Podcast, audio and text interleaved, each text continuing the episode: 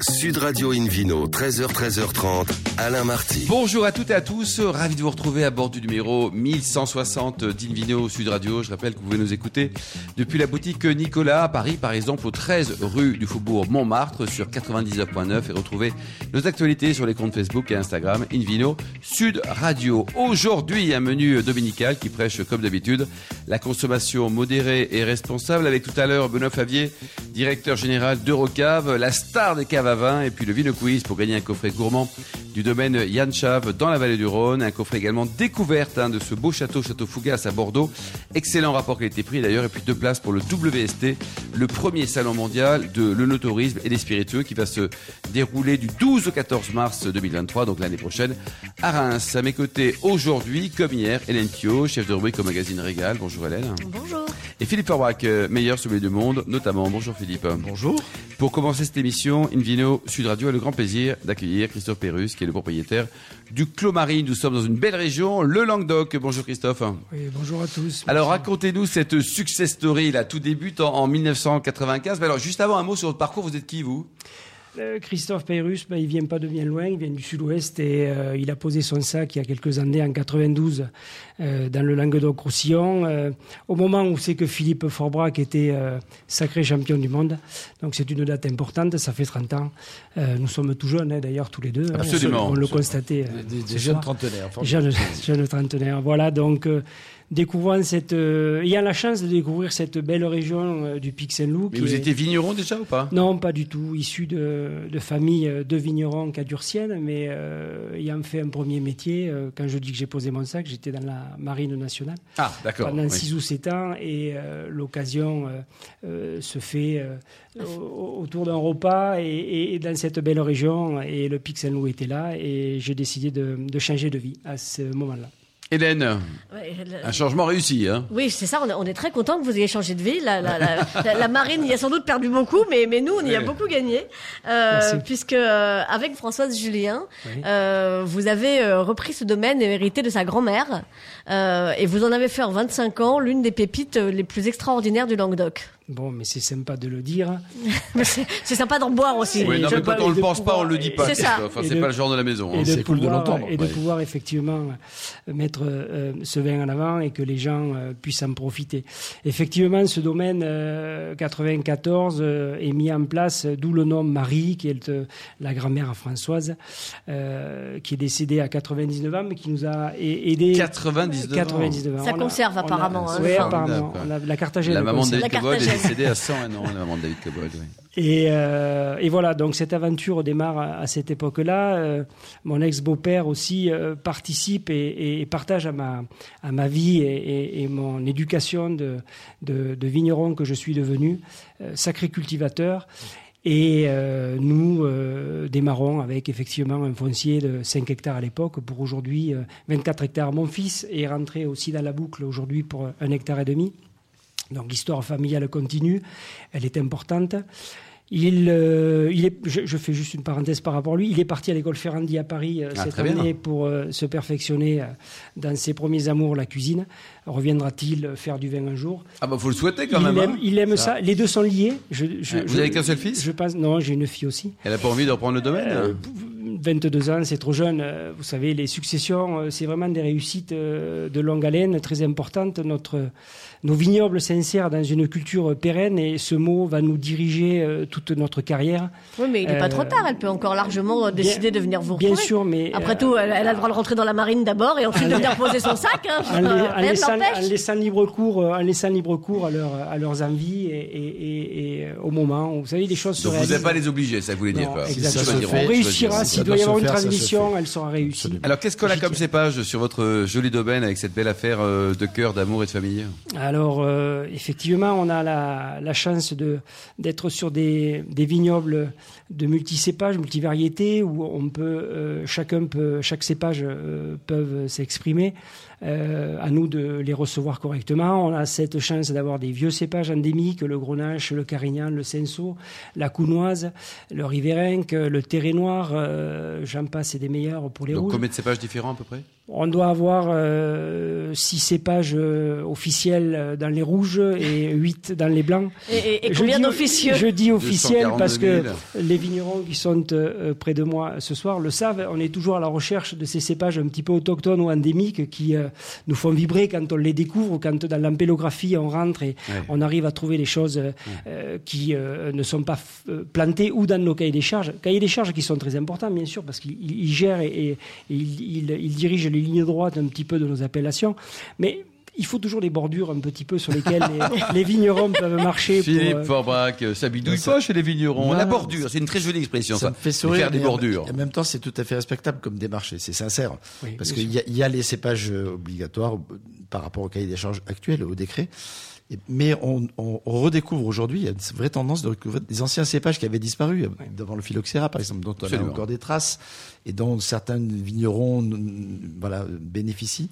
Et, euh, et donc ça, se pa- ça parle entre vignerons et, et on échange et on retrouve des vieux cépages et, euh, un peu partout. Et effectivement, ça, ça c'est super quoi. intéressant. Ouais. Et en plus, c'est souvent des pistes de réflexion. Quand aujourd'hui, on se pose plein de questions sur l'évolution du climat, sur la Mm. nature, sur le respect de l'environnement, etc. Et finalement, on va des fois chercher loin ce qui existait avant Ce et qu'on a est- oublié. Et finalement, la mémoire est importante pour pouvoir préparer le futur. Absolument. Mais ce qui est existant en plus euh, dans notre propre vignoble, c'est-à-dire qu'on va se retrouver avec une vigne de Grenache ou de Carignan qui a 70-80 ans et dans lequel il y a déjà ces cépages autochtones qui ont été euh, drainés à une certaine époque. Il suffit juste de les, de les remettre au goût du jour, mais euh, ne surtout pas les éliminer.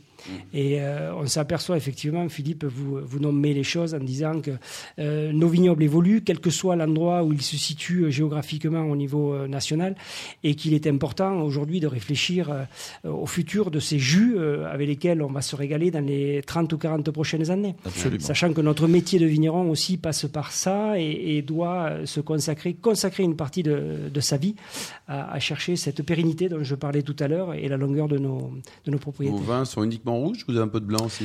On a du blanc aussi, bien sûr. C'est les huit cépages dont je vous parlais en blanc tout à l'heure, euh, officiel. Mais euh, tout autour de ça, le, blanc est, extrêmement excitant chez nous. euh, et c'est vrai que les cépages, le, blanc- vin blanc chez nous a partagé l'histoire, puisqu'on retrouve des écrits, et la clairette du Languedoc a plus de 250 ans. donc on retrouve des, cépages endémiques dans nos, secteurs. Le blanc a, une, une part belle de la production, avait disparu depuis quelques années euh, euh, au profit de- des rouges, mais les vieux cépages blancs, je crois qu'il y a plus de vieux cépages blancs en Languedoc qui- que ce qu'il n'y a de Et ils sont très très bons, cépages- Philippe les, les vins blancs du Languedoc. Tout à fait. hein. Oui. Grenache, les Macabeux. Des, des choses Grenache, hein. Macabeux, entendu. Clairette. euh, Bien sûr. euh, vous avez, euh, vous avez des, des- des- après vous avez, euh, vous avez les, les, les, les frères et les cousins, les grenaches blancs, les grenaches gris, vous avez les clairettes bon, roses, vous avez les terrets roses, vous Bien avez entendu. Toute la famille. Il faut tout prendre. hein. Et surtout sur les terroirs d'altitude. Parce qu'il ne faut pas oublier que le pic est vous êtes à un combien Le pic montagne. culmine à combien Alors, le pic, euh, c'est 658 mètres. Ah, quand euh, même voilà. C'est un vrai pic, ça, c'est Euh, pas un pic à euh, l'heure. L'Ortus euh, 414. Effectivement, quand vous arrivez sur nos contreforts, euh, si vous y avez participé euh, physiquement, vous levez la tête euh, et Ouais. c'est toujours, euh, toujours euh, euh, assez impressionnant. Mais Et au moment de euh, vendanger, il faut lever les pieds aussi. Ouais, ça il vaut mieux pour pas se tordre les chevilles, effectivement. Mais euh, cette topographie a joué un rôle. De toute façon, la mer a, sédimenté et posé ses calcaires euh, saléens un petit peu partout. Notre famille mm, se situe qu'à ce niveau-là, d'ailleurs. On a les calcaires et la déclinaison de tous ces calcaires, dur, tendre, euh, à silex, euh, on peut tous les trouver. Mais c'est vrai que les altitudes euh, sont importantes sur le vignoble. Elles peuvent aller pour la commune de Cazevieille, qui est la plus haute commune de notre appellation, jusqu'à 330 mètres pour le vignoble. Ce, qui est, important. ce qui est important, parce qu'on peut se retrouver sur des coins, effectivement, on parlait de la, de la Sardaigne, de la Corse, vous êtes tout de suite à 600-700 mètres, mais vous êtes au pied de la mer. Là, nous, on est en retrait, et, et le, le Piémont-Sévenol joue un rôle extrêmement important, joue ce phénomène de glaciaire un petit peu, qui va euh, rafraîchir et avoir euh, joué ce rôle de La nuit, il fait froid chez vous. tempérer, euh, tempérer, euh, beaucoup de qui va choses, tem- oui. temporiser la température entre le, le jour et la nuit, et qui va apporter un rôle capital sur les Et alors, vos vins sont créés pour, pour être bu jeunes, euh, assez jeunes, très vieux? C'est c'est quoi la philosophie Ou s'il y en a une hein? Alors, je- je- j'ai une petite anecdote qui a 15 jours. Monsieur Avotte, un client euh, vieux comme le Clomari, qui arrive euh, et qui vient chercher ses S'il nous primeurs. entend, on le salue. Il va être content là d'ailleurs. Qui hein. vient chercher Faut ses vite qu'il paye ses factures alors, hein, euh, visiblement. ouais, qui vient chercher ses primeurs la semaine euh, dernière. Et je lui dis, Monsieur Avotte, là, les 2020, il va falloir être un peu patient. Et Monsieur Avotte me dit, permettez-moi, tu m'emmerdes, Christophe, c'est pas mes petits-enfants qui vont boire le vin, donc moi je le bois jeune. Donc tout est relatif à la garde des vins et de ce que Tout dépend si on côtoie euh, de Voilà. Monsieur Mais- Abbott ou pas. Quoi. Les vins du Pixel Loup ont une extrêmement belle tenue, effectivement, au niveau des, euh, de la garde. Et aujourd'hui, c'est une des forces euh, Ouais. euh, que Philippe, quand il venait nous voir il y a quelques années, nous n'avions pas. Et nous ne pouvions pas te faire partager ça, euh, dans le sens où ces vieux millésimes n'existaient pas. Aujourd'hui, avec euh, 30, Le recul, 35 ans de recul, Absolument. on s'aperçoit que les. Pixel Loup qui ont peut 25 ans. euh, voilà, donc il y a un vrai Mais il y a- il y a un potentiel vrai potentiel. Et quand Oui. on a la chance, parce que des fois on se dit, on les abuse parfois un peu trop vite. Oui. Et c'est souvent la, la question qu'on se, qu'on, qu'on se pose. Oui, parce qu'ils sont quand même chaleureux quand c'est trop jeune, non? Oui, mais Pas- en même temps, il y a du fruit, il y a Non, de pas- la pas forcément, pas pas, pas nécessairement. Ils peuvent rester chaleureux avec le temps, mais par contre, ils gagnent en complexité, ils gagnent en équilibre. Et alors pour euh, terminer, donc ça va de combien, combien votre gamme de prix là? Parce que vous êtes très très sympa, Christophe. Mais il faut se méfier parfois des vignerons trop sympas. Ça va de combien, combien? Alors, ça part d'une cuvée euh, qui s'appelle l'Olivette, qui démarre à 22 euros. D'accord. Et euh, pour les Glorieuses, euh, petite anecdote de Marine, qui va jusqu'à 70 euros. Voilà. 70 euros. Donc là, on a une gamme qui est large. On peut venir vous rencontrer. Vous êtes ouvert. euh, Euh, toujours avec grand plaisir. Oui, il y a, il y a un site peut-être, Hélène. Je crois que vous êtes notre spécialiste Non, des adresses ou un des mail. sites. Sauf, que, sauf que là, il n'y a pas de site. Donc, vous me prenez au dépourvu parce que sur, sur, euh, voilà, c'est le seul domaine de, de, de la journée ou- et du week-end. Mais il n'y en a pas, il n'y en a Voilà. pas. Oui, il n'y en a pas. Bah écoutez, il n'y en a pas. Vous arrivez au Pixalo, vous dites Christophe Voilà. hein, Et ça y est, Bonjour, là, on je va, on cherche va- Christophe Perrus. Perrus, euh. Logiquement, tout le monde connaît. Merci beaucoup Christophe, merci Hélène et Philippe. On se retrouve dans un instant, dans un instant avec le Vino Quiz pour gagner un coffret gourmand Merci, du domaine Yann Chav hein, dans la vallée du Rhône, un coffret découverte du château Fougas à Bordeaux et puis deux places pour le WST, le premier salon mondial de tourisme et des spiritueux qui va se dérouler dans une très belle ville à Reims hein, du 12 au 14 mars 2023, donc dans quelques semaines. Il faudra gagner en jouant sur invinoradio.tv. Sud Radio Invino, 13h, 13h30, Alain Marty. Retour chez le caviste Nicolas. Je rappelle que vous pouvez d'ailleurs nous écouter depuis la boutique de Paris, hein, celle de Paris, une de celles de Paris, au 13 rue du Faubourg Montmartre, sur 99.9. Et on remercie d'être toujours très nombreux à nous écouter chaque week-end. N'hésitez pas non plus à réagir sur les réseaux sociaux. On retrouve Philippe Forbrac, président de la sommellerie française notamment et propriétaire d'un très bon resto qui s'appelle le Bistrot du Sommelier qui est à Paris Boulevard Haussmann avec notamment, et c'est assez étonnant, une gamme de vins qui est juste unique en France pour le Vino Quiz. Je vous en rappelle le principe de notre Vino Quiz. Chaque semaine, nous posons une question sur le vin et le vainqueur gagne de très beaux cadeaux. Cette semaine, un coffret gourmand du domaine Yann Chap dans la vallée du Rhône et du château Fougas à Bordeaux, ainsi que deux places pour le WST, premier salon mondial de l'œnotourisme et des spiritueux qui se tiendra à Reims du 12 au 14 mars 2023. Concentrez-vous. Voici la question du week-end. Quelle est la spécificité du domaine Cordier? Dont Christophe Cordier en est le propriétaire qui était notre invité hier Absolument. dans Réponse l'émission A, à 13h. le domaine, réponse A, le domaine est d'un seul tenant. Réponse B, le domaine ne produit pas de vin. Réponse C, le domaine exploite plus de 100 parcelles de vignes. Nous sommes dimanche. Voilà, absolument. Un. A, B ou C. Quoi. Voilà. Pour répondre et gagner, on le souhaite, à ce coffret gourmand du domaine Yann Chap dans la vallée du Rhône et du château Fougas à Bordeaux, ainsi que deux places pour le WST, premier salon mondial de tourisme et des spiritueux. Rendez-vous toute la semaine sur le site invinoradio.tv, rubrique Vino Quiz. On vous souhaite bien sûr d'être tiré au sort parmi les bonnes réponses. Merci beaucoup, Philippe Forbrac, Invino sur Radio. a le plaisir d'accueillir maintenant Benoît Favier, directeur général d'Eurocav. Bonjour Benoît. Bonjour. Alors c'est un plaisir de vous retrouver parce que vous étiez venu à, à bord de l'émission Invino sur Radio il y a quelques années pour nous parler plutôt de piano, de, de cuisine. Aujourd'hui, on va dire que c'est un autre sujet. Alors parlons un peu de cette de star, cette marque iconique Eurocave. Tout débute dans l'historique hein, assez récemment, récemment, en 1976. Oui, l'histoire d'Eurocave démarre en 1976, qui est, qui est l'année où Eurocave a été fondée et, où on a inventé la, cave à vin, puisque Eurocave est- a été précurseur. On a, on a été les premiers à fabriquer, euh, à fabriquer des caves à vin, donc des armoires, euh, des armoires pour conserver et, et servir, euh, et servir le vin. C'est là qu'a démarré, euh, c'est à cette époque-là qu'a démarré Et l'aventure. vous êtes basé où Alors? D'abord, c'est- franco-français, Benoît. Vous êtes français, c'est important. Oui, alors, Vous et l'entreprise. Ah, Alors je suis français effectivement et, euh, et l'entreprise l'est également et on fabrique en France puisqu'on est le le seul fabricant euh, aujourd'hui à fabriquer des, euh, des caves à vin en France. Donc on est euh, entreprise du patrimoine vivant depuis le début de cette année. Oui. Et euh, on est aussi également le, on a également le label Origine France Garantie. Vous êtes dans un très joli port de pêche que le monde entier nous envie, à Fourmi, c'est ça de mémoire? Alors notre usine est effectivement n'est pas dans un port de pêche, elle est, elle est située dans le dans le nord de la France, à Fourmi, donc près de la, la frontière belge. Donc on est on n'est pas franco-belge, on, on est très français mais très proche de, de nos amis belges. Et notre siège social est près de Lyon, à Villeurbanne.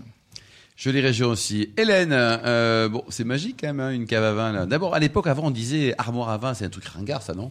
Euh, oui, alors euh, cela dit, que- ce- ce- ce- cela dit, que cave à vin, euh, ça, ça surprend aussi parce que les gens qui s'y connaissent pas trop se disent, euh, Ah, ben, ta, ta cave à vin, elle est pas enterrée, bah non, elle est dans mon salon. Eh oui. Voilà, donc c'est c'est vrai que on joue un peu Bah, ça sur. permet euh, de débuter une discussion avec les gens, non Voilà, On, on- on joue un peu sur les mots, euh, et c'est vrai que bah, euh, voilà, enfin, on- vous venez de le dire, Eurocave, c'est- c'est un fleuron euh, incontournable. Vous avez été très très très copié depuis. Euh, voilà, il y a, y a- y a beaucoup de concurrents, euh, mais ça reste incontournable, notamment sur le très haut de gamme, euh, sur euh, sur l'une des dernières innovations, par exemple, qui est la, la cave royale, euh, qui permet euh, de, de changer en fait d'usage à l'intérieur d'une même cave, puisque jusqu'à présent, il fallait un peu choisir entre avoir une cave de vieillissement ou une cave de service. Et, et puis bah, là, vous avez vous avez trouvé la cave qui fait les deux. Ah, Alors oui, c'est une évolution qu'on a qu'on a apportée à notre cave royale qui initialement elle était surtout conçue pour conserver les, les vins. C'est c'est une cave qui est aussi très esthétique, c'est-à-dire comme vous le disiez tout à l'heure, les, les caves aujourd'hui. euh, euh, alors les, les premières armoires à vin se mettaient dans le dans le salon, hein, euh, pardon, se mettaient dans le garage. Dans le, dans le- où oui, on les le- voyait pas, elles dans- étaient dans en porte pleine. dans le KGB, euh, dans les et, appartements. Et aujourd'hui, c'est et aujourd'hui c'est un élément de décoration, c'est-à-dire qu'on veut montrer ses bouteilles, on veut montrer ses étiquettes. C'est aussi On veut, statutaire. on, hein. on veut les magnifier. C'est aussi, c'est aussi Oui. statutaire. Et, euh, et la Royale, est- elle était l'incarnation de ça, de ce côté, de ce côté statutaire. Et on l'avait prévu au départ uniquement pour pour vieillissement et euh, et, et on l'avait prévu au départ uniquement pour les particuliers. Et, comme souvent, on se trompe. Euh, les professionnels ont adoré également ce produit-là et nous ont dit, bah, il, il nous faut cette Royale. euh, il faut absolument qu'elle fasse du service, quoi. Donc, euh, et c'est l'innovation qu'on a qu'on qu'on a apportée. Donc aujourd'hui, la, la Royale peut à la fois conserver les vins et euh, et, les, et permettre le service en- le paramètre. concrètement, comment ça se passe? Je décide soudain que euh, la Romanée Conti que j'avais achetée pour euh, la naissance du petit, euh, il a 30 ans, il serait peut-être temps de commencer à la boire. Euh, et donc, Dans ce cas-là, vous commencez par nous appeler, Hélène, ça déjà. marche comment? Voilà. Oui. Bon, alors je précise déjà que mon fils n'a pas 30 ans, d'accord? Je suis né Et que hier vous matin. n'avez pas de Romanée Conti. Voilà. Euh, si, plein. Non, Euh, c'est- la modification de la température en fait. En fonction, en fonction de votre souhait, vous modifiez la température et elle s'ajuste, euh, elle s'ajuste à ce que vous souhaitez. Si vous souhaitez servir des rouges ou des blancs, donc vous modifiez la température à, à celle que vous voulez. Parce que je- j'en- j'entends souvent quelle est la bonne température de service. Donc ça, c'est Oui. un sujet pour euh, Philippe Forbrac, Entre euh, entre autres, qui- Oui. où, où personne n'est jamais d'accord euh, et, et seule l'expérience compte. Et, et l'important, c'est d'avoir les outils qui vous permettent d'arriver à cette expérience parfaite et de modifier la température. Alors, Philippe, justement, vous avez trois heures. Quelle est la bonne température de service? Ça dépend du vin. hein. Chaque, chaque vin, euh, chaque millésime presque. D'abord, est-ce qu'elle est très importante? Est-ce que c'est super important Oui. d'être quasiment au degré près euh, Service qui assure qui est proposé par la maison Rocave? En tout cas, d'être le plus près possible de, de l'optimisation due à la température. Et c'est Ouais. pas négligeable. Quand on goûte, euh, c'est- l'expérience est vraiment intéressante à faire. Le même vin goûté à trois températures différentes. Peut-être 8, euh, 12, euh, 18. Pardon. Et on s'aperçoit que, que, que on n'a pas du tout la même sensation. L'alcool ressort bien sûr si la, température est plus importante. L'acidité ressort quand la température est plus fraîche. Et finalement, il faut voir. Euh, et il faut, il faut connaître un peu les vins pour choisir la bonne température. Ça s'improvise pas. Sinon, on garde dans une cave et puis on se dit on va, on va la sortir, on verra bien comment, comment on la, on la véhicule. Euh, pourquoi? Parce que certains vins jeunes, le même vin, hein, mais goûter jeune, on va le boire un peu plus frais et on va monter en température un petit peu lorsque le vin prend de l'âge. Absolument. Donc il y a des nuances pour, pour tout ça. Globalement, il y a quand même des règles. hein. Euh, Les, les vins euh, rouges jeunes, par exemple, se boivent, euh, ou les, les, les- vins fruités qu'on a envie de dont on veut profiter plutôt en début de repas, on va plutôt les servir à la température de cap, donc autour de 12 degrés. Il faut faire aussi un distinguo entre la température de service et la température de dégustation. Parce que vous, vous allez servir le vin dans un verre qui va être dans une pièce qui à 19, hein, j'ai bien compris À la leçon. 19 C'est ça. et, et une demi-heure après. Eh bien, Eh si oui. le vin, vous le servez, si ça à 10, à 10 degrés, mais que vous mettez dans un verre qui était à 19, spontanément, il va prendre déjà à minima 1 degré tout de suite. et, euh, et petit à petit, il va se rapprocher de la température ambiante, ce qui est assez logique. Donc, euh, il faut, voilà, il y a le temps aussi de service, il y a plein d'éléments. Euh, De toute façon, Philippe, si un concrète. client de Recave a une dou- un doute, on lui file votre dire aussi si vous appelez. Oui, quoi. oui, oui. Il y, a, il y a- il y a des possibilités. Mais concrètement, euh, la, la- la- la variation de température des câbles de service sont de 6 à allez, 16. 18. 18, 18. 18 degrés. quoi, Donc c'est- euh, voilà, à 6, on a plutôt les blancs secs, les vins effervescents. Ça, c'est un peu la règle. Et quand on va monter sur des vins, plus de, plus de matière, des blancs aussi, on va monter plutôt à 8-10 degrés. Les premiers rouges plutôt autour de 12.